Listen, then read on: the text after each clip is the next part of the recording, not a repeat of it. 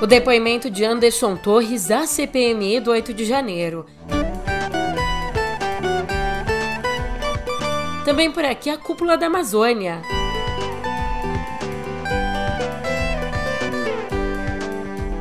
Por fim, a quantas anda a tramitação da nova regra fiscal?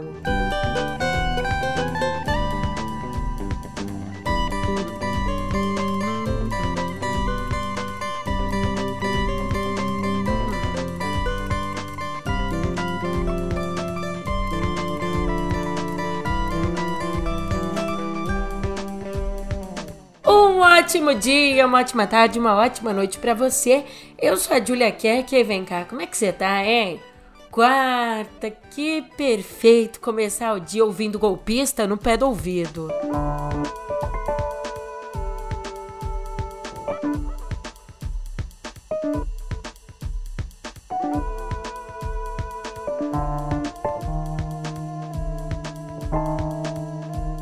Bem na tendência lançada pela Sarah Winter de tornozeleira eletrônica, o Anderson Torres, ex-ministro da Justiça e ex-secretário de Segurança Pública do Distrito Federal, depois ontem na CPMI do 8 de janeiro. E a expectativa era que ele desse detalhes sobre a minuta do golpe. Só que isso não aconteceu. Após os levantamentos, os lamentáveis atos de 8 de janeiro, retornei tão logo foi possível ao Brasil e me apresentei à Justiça. Como é de conhecimento de todos, estive preso por 117 dias no Batalhão de Aviação Operacional da Polícia Militar. No dia 10 de janeiro, durante uma busca e apreensão em minha casa, a polícia encontrou um texto apócrifo, sem data, uma fantasiosa minuta, que vai para a coleção de absurdos que constantemente chegam aos detentores de cargos públicos.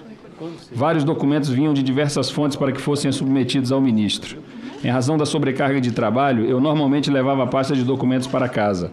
Os documentos importantes eram despachados e retornavam ao Ministério, sendo os demais descartados. Um desses documentos deixados para descarte foi o texto, chamado de Minuto do Golpe. Basta uma breve leitura para que se perceba ser imprestável para qualquer fim, uma verdadeira aberração jurídica. Esse papel não foi para o lixo por mero descuido. Não sei quem entregou esse documento apócrifo e desconheço as circunstâncias em que foi produzido. Sequer cogitei encaminhar ou mostrar para alguém.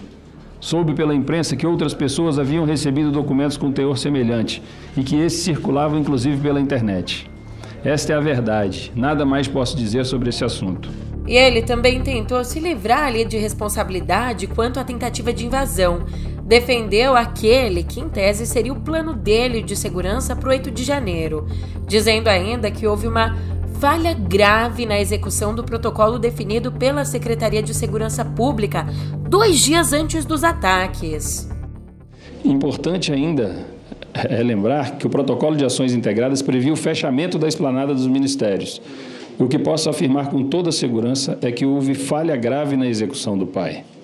Se tivessem cumprido a risca o plano, os atos de vandalismo do dia 8 de janeiro não teriam sido consumados. Também esclareceu por que viajou para os Estados Unidos. Disse que só viajou para os Estados Unidos naquele mesmo dia 6, dois dias antes dos ataques, depois de enviar o protocolo de segurança a todos os envolvidos. Viajei de férias para os Estados Unidos com minha família no dia 6 à noite após aprovar o protocolo de ações integradas e enviar para todos os envolvidos. Não recebi qualquer informação sobre a possibilidade de atos violentos no dia 8. Esta viagem foi programada com antecedência e as passagens compradas em 21 de novembro. Comuniquei ao governador sobre minha viagem e informei o secretário executivo, senhor Fernando de Souza Oliveira, que ficaria responsável pela secretaria em minha ausência. Se eu tivesse recebido qualquer alerta ou informe de inteligência indicando risco iminente de violência e vandalismo, não teria viajado. No dia 8 de janeiro, acompanhei à distância os tumultos. Os tum... Posso continuar aqui? Acompanhei à distância os tumultos em Brasília. Fiquei muito preocupado quando vi os atos de vandalismo sendo praticados e o protocolo sendo descumprido. Cheguei a passar mensagem do WhatsApp para o secretário em exercício apelando para que impedisse que os manifestantes se aproximassem do Supremo, uma vez que o Planalto e o Congresso já estavam invadidos, mas ele não conseguiu impedir. Na comissão, Anderson Torres foi questionado sobre a atuação da Polícia Rodoviária Federal no segundo turno. Lembra? A Polícia Rodoviária Federal que dificultou o acesso às urnas em algumas cidades. Especialmente no Nordeste. Também fui questionado sobre uma suposta operação da Polícia Rodoviária Federal, cujo objetivo seria cercear o direito ou atrapalhar o exercício do voto, especialmente no Nordeste. Gostaria de esclarecer que não houve interferência do Ministério da Justiça no planejamento operacional da PRF e que a informação recebida do diretor-geral era de que o planejamento do segundo turno tinha sido semelhante ao primeiro turno e foi executado sem alterações. Ninguém deixou de votar e o próprio TSE reconheceu isso. O comparecimento no segundo turno foi superior ao registrado no primeiro turno. Eu não tinha atribuição de vetar o planejamento operacional de qualquer instituição. Todas as informações que recebi na data de 30 de outubro indicavam que tudo estava transcorrendo normalmente, e isso acabou sendo confirmado pelas entrevistas de autoridades da Justiça Eleitoral logo após encerrada a votação. A relatora da CPMI, a senadora Elisiane Gama, protocolou um pedido de acariação entre Torres e o ex-superintendente da Polícia Federal na Bahia, o Leandro Almada. Acariação? Ó, para esclarecer, para você entender o que, que é isso, a cariação é um procedimento onde os acusados são colocados frente a frente para que as versões deles de uma mesma história sejam confrontadas, batendo ali ponto a ponto em busca do que de fato teria acontecido.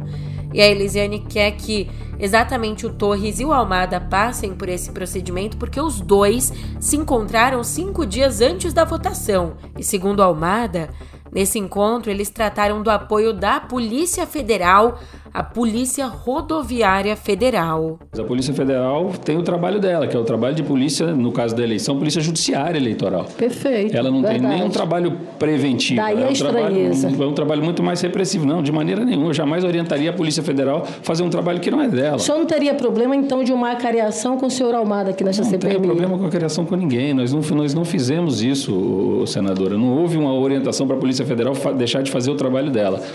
Não houve nada nesse sentido, nem principalmente uma determinação. Não houve. E tem mais, porque a sessão de ontem foi marcada por confusão entre parlamentares. O deputado Marco Feliciano acusou o senador petista Rogério Carvalho de ter cuspido nele. O presidente da CPMI, o deputado Arthur Maia, pediu à secretaria da comissão que aprecie as imagens. Essa mania de bater na mesa contra O, o nível é muito baixo. Eu vou sair, eu vou sair desse circo. Eu vou sair desse circo, ó, o porque o dedo nível está muito baixo. Peraí, vamos ter calma. Vamos, de- deputado, Senhor deputado. presidente, deputado, a turminha aqui da esquerda, no mimimi, por favor, os mimizentos. Por favor, vamos a voltar. senadora pode colocar o dedo no meu nariz e eu não posso falar nada. Ela não fez isso, Ela, ela pode não me fez acusar. isso. O senhor não está se vendo, senhor É, presidente. é, o senhor calma, não está calma. Senhor- Ela está de costas para o senhor. Olha, vamos voltar à normalidade dos trabalhos. Eu peço a todos ponderação, ponderação. Eu peço ponderação a todos. Peço ponderação a todos.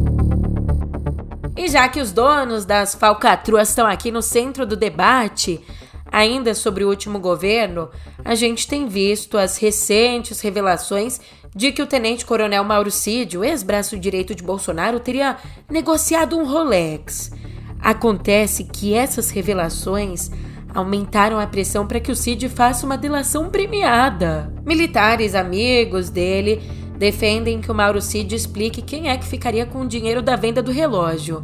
Além disso, investigadores da Polícia Federal encontraram na nuvem do celular de Cid indicações de que ele negociou e vendeu joias nesse ano ainda lá nos Estados Unidos. Aí a CPMI dos atos golpistas também analisou e-mails do Cid que indicam três agendas privadas à noite no Palácio da Alvorada. Agendas que reuniram Bolsonaro, procurador-geral da República, Augusto Aras, e a vice dele, a Lindor Araújo. Uma das reuniões aconteceu em 10 de agosto do ano passado. Guarda essa data. Dias depois, em 24 de agosto, a Lindora defendeu no Supremo o arquivamento de um pedido de parlamentares. Ela defendeu o arquivamento desse pedido que solicitava a abertura de uma investigação contra Bolsonaro por atacar o sistema eleitoral naquela reunião com embaixadores. O episódio que, inclusive, acabou levando à inelegibilidade do ex-presidente pelo Tribunal Superior Eleitoral. Enquanto ele tá fora do jogo, no xadrez político as partidas seguem a todo vapor. Ainda mais, né, com aqueles peões que sempre estiveram no jogo. Ela é dona do jogo. Ela é dona da banca. Sabe que está podendo. todo vapor. Oh, oh, que expressão jovem que eu usei. Mas o que interessa é que o presidente da Câmara, o Arthur Lira, avisou ontem que não vai votar a nova regra fiscal antes do lançamento do novo PAC, previsto para essa sexta. Com isso, então, o governo vai ter que lançar o PAC sem saber qual espaço que pode ocupar no orçamento. E o Lira deve se reunir só na segunda com deputados e técnicos para discutir as mudanças no texto do arcabouço fiscal feitas lá no Senado. Aproveitando que a gente tocou no assunto orçamento, novo PAC, o Planalto encaminhou ao Congresso um pedido de alteração na Lei de Diretrizes Orçamentárias, na LDO de 2024. O governo propõe que até 5 bilhões que vão ser usados no novo PAC sejam descontados da meta fiscal do ano que vem. O texto precisa ser avaliado pelos parlamentares. Mas os parlamentares estão na sombra e água fresca é sem a menor vontade de trabalhar. Sem a mini reforma ministerial, a Câmara segue no clima de Operação Tartaruga, sem votações, e deve continuar assim pelos próximos dias, porque o Lula está fora de Brasília nessa semana e a expectativa é que ele definisse as trocas da mini reforma no fim de semana, essa expectativa não se concretizou. Conversar sobre dinheiro nunca é demais, né? Ele quer o de menos. A alíquota básica total dos impostos que serão criados com a reforma tributária pode chegar a 27%. Isso caso as exceções incluídas na Câmara sejam mantidas. Já num cenário mais factível de manutenção da atual carga, a alíquota seria de 25,45%. Se não houvesse qualquer exceção, a alíquota ficaria um pouco mais lá embaixo entre 20,73% e 22,02%. De onde é que eu tirei esses números? Eles constam de um estudo divulgado ontem pelo ministro da Fazenda, o Haddad. Um estudo encaminhado ao relator da reforma no Senado, Eduardo Braga, que pretende concluir a análise em outubro. Em linhas gerais, a reforma prevê a criação do Imposto sobre Bens e Serviços, o IBS, que vem para substituir o ICMS estadual e o ISS municipal.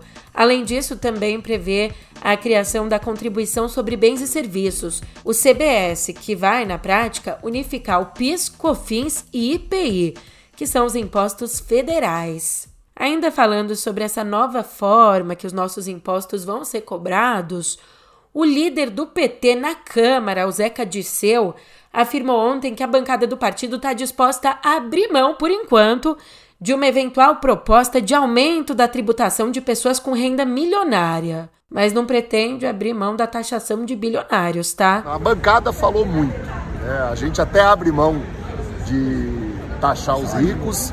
Né? A bancada disse que abre mão até de taxar os milionários. O que não dá é para um país como o Brasil, com tanta desigualdade, continuar sem taxar sequer os bilionários, que pagam muito pouco. Eu acho que isso tem sintonia com o que pensa o governo, e eu acho que o que a bancada disse ao ministro tem sintonia com o que pensa, inclusive, o Congresso.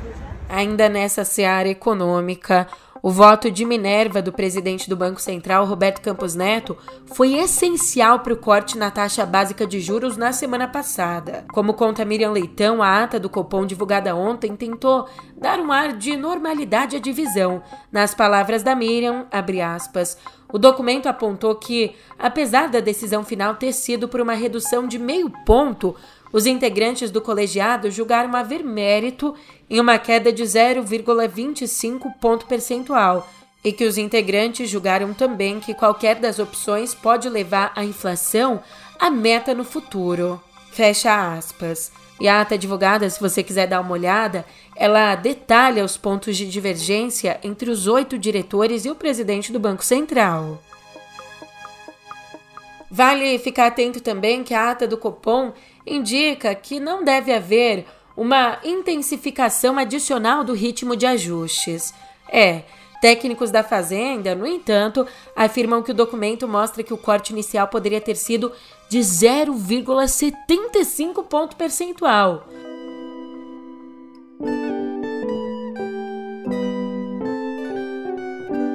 Lembra que ontem a gente conversou por aqui que a começar a cúpula da Amazônia Então, ela começou.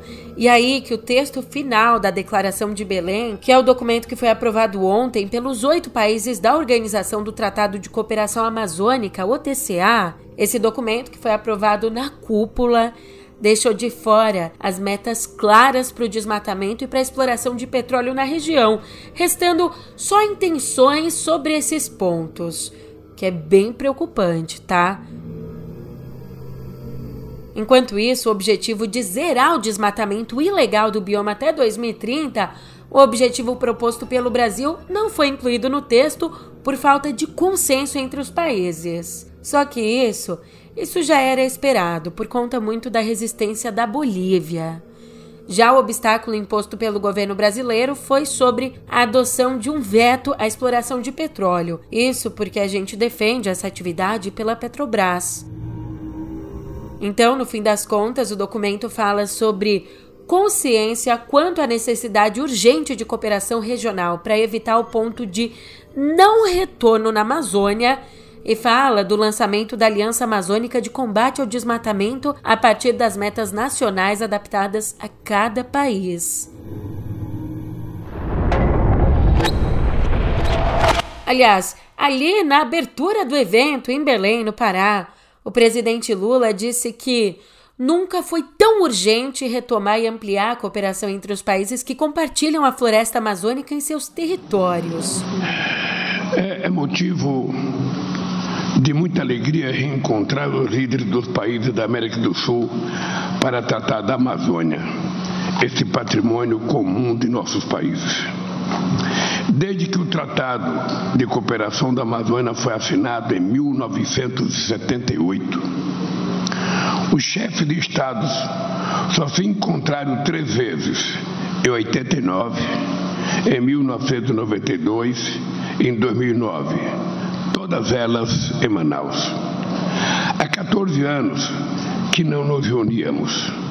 É a primeira vez que o fazemos aqui no Pará e é a primeira vez num contexto de severo agravamento da crise climática. Nunca foi tão urgente retomar e ampliar essa cooperação. Os desafios da nossa era e as oportunidades que surgem demandam ação conjunta. Também afirmou que a história da Amazônia será medida entre o antes e o depois dessa cúpula. Cúpula que termina hoje tem como objetivo fortalecer os oito países que compõem essa organização. Também o objetivo de superar desconfianças, além de discutir e promover um novo desenvolvimento sustentável, combinando proteção ambiental com empregos dignos. Hoje nos reunimos com três grandes propósitos.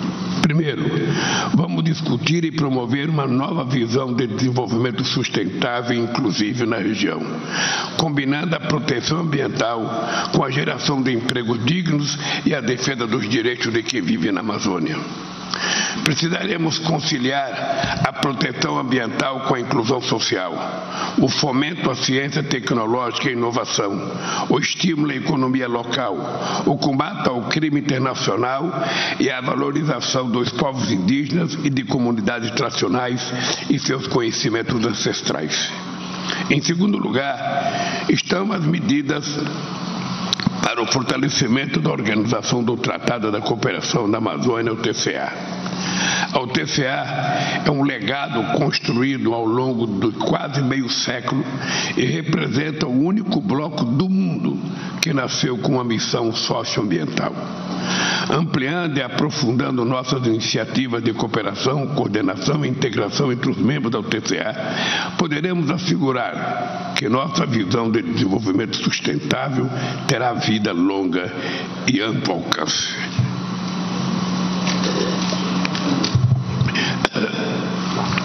Finalmente,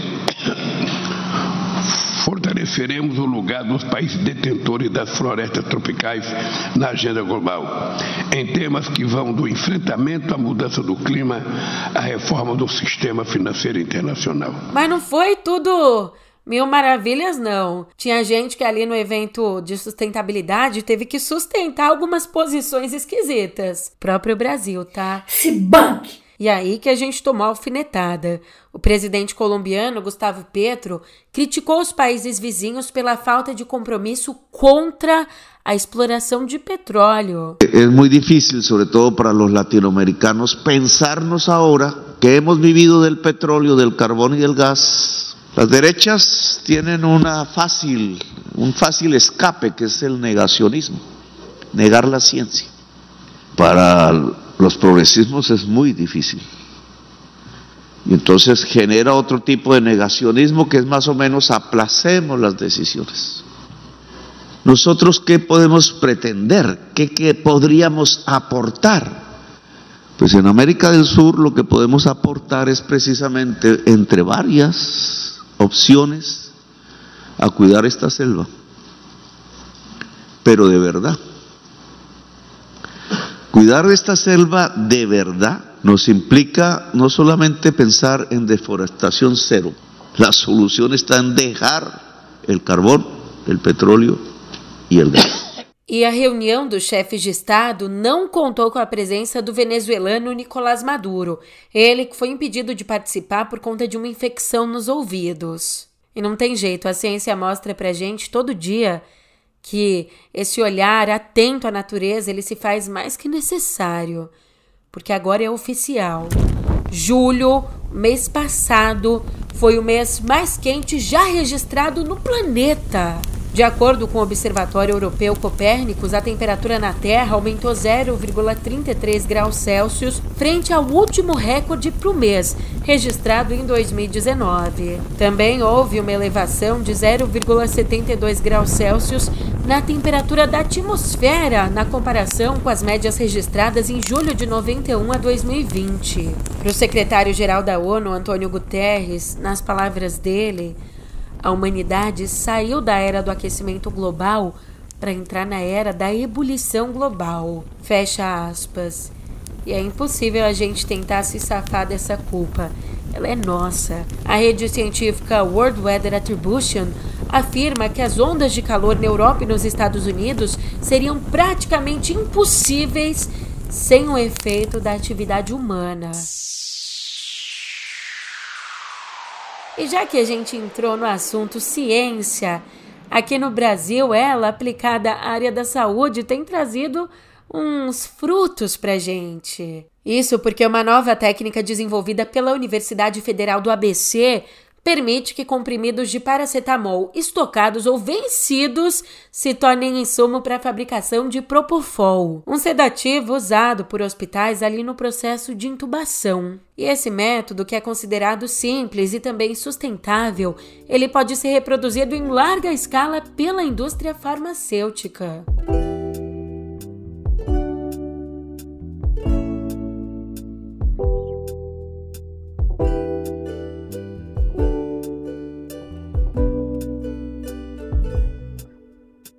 Olha que eu nem sou fã, hein? Gosto pessoal, nada contra, mas mesmo assim é difícil não falar da Taylor Swift. É mulher que tá em todo canto, até tem loja de carne. Não, tô brincando. Você já conhece a Swift? A Swift é única. E eu vou te mostrar por quê.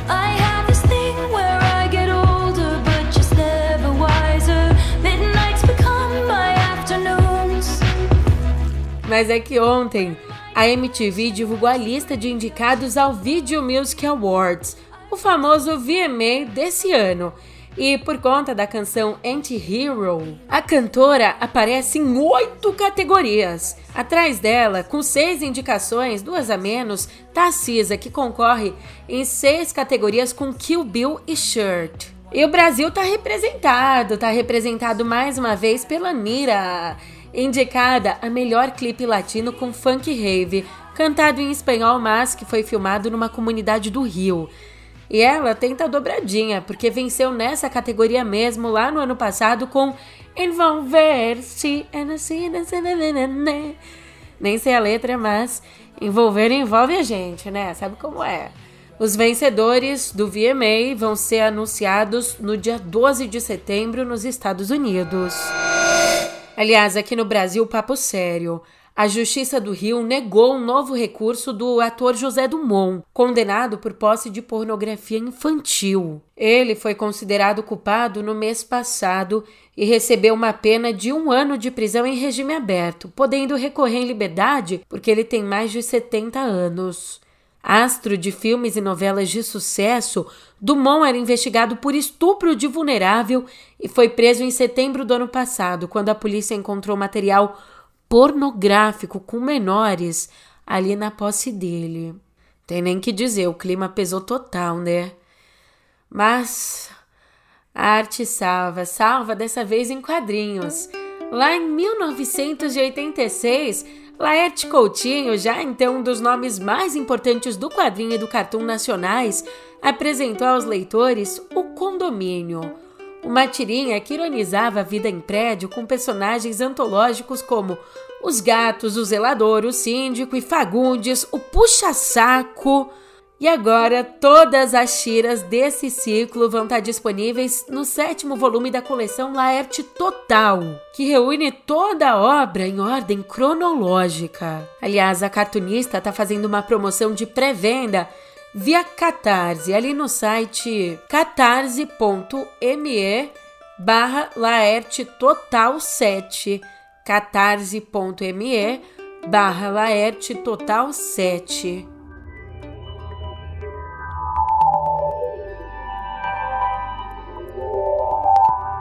Uhul! Mamão na roda tecnológica. Vai ser uma delícia compartilhar as fofocas agora, porque a partir dessa semana todo mundo que usa o WhatsApp vai ter a opção de compartilhar a tela do celular ou do computador enquanto faz uma videochamada.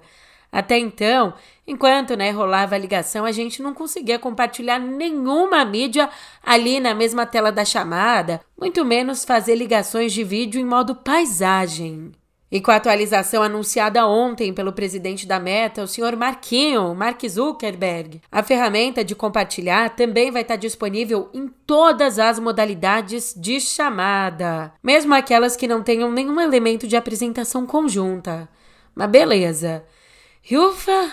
Valeu trazer essa notícia aqui para você. Valeu meter o pau nela, porque depois de tantas críticas, não as minhas, né? Mas as críticas dos usuários, o Zoom anunciou mudanças nos termos de serviço. O que estava acontecendo? Uma atualização que já estava em vigor há cinco meses permitia o treinamento de modelos de inteligência artificial com os dados dos clientes, os nossos dados. Essa atualização que permitia isso aconteceu do dia para a noite, foi anunciada sem aviso ela concedia à empresa um controle gigante sobre os dados dos usuários exatamente para treinar a inteligência artificial. Só que isso deu tanto pega para capar que num post ali numa postagem no blog oficial, o Zoom informou que mudou os termos e que não treina mais modelos de inteligência artificial em vídeo, áudio ou bate-papo sem o consentimento do cliente. E por falar em Zoom, a empresa de videocomunicações o nome dela se tornou um sinônimo de trabalho remoto durante a pandemia. E ela, que tem esse peso, essa fama, né? Que tem aquela famosa frase: quem faz a fama deita na cama. Ela não deitou na cama, não. Ordenou que seus funcionários voltem ao escritório. Ela, que trabalha exatamente promovendo chamadas em vídeo à distância, diz acreditar que uma abordagem híbrida estruturada é mais eficaz e que as pessoas que moram a 80 quilômetros de um escritório devem trabalhar presencialmente pelo menos duas vezes por semana. Ô, louco, meu! Ave Maria, pra que isso? Pô, eu sou a prova viva. Mesmo daqui, eu consigo sentir o seu calor humano. E agora, nesse exato momento, deixa eu ver. Tô sentindo Tô sentindo que você tá se despedindo. Coincidência, eu também tô indo nessa. Obrigada pela companhia e a gente se vê por aqui amanhã, hein? Até lá.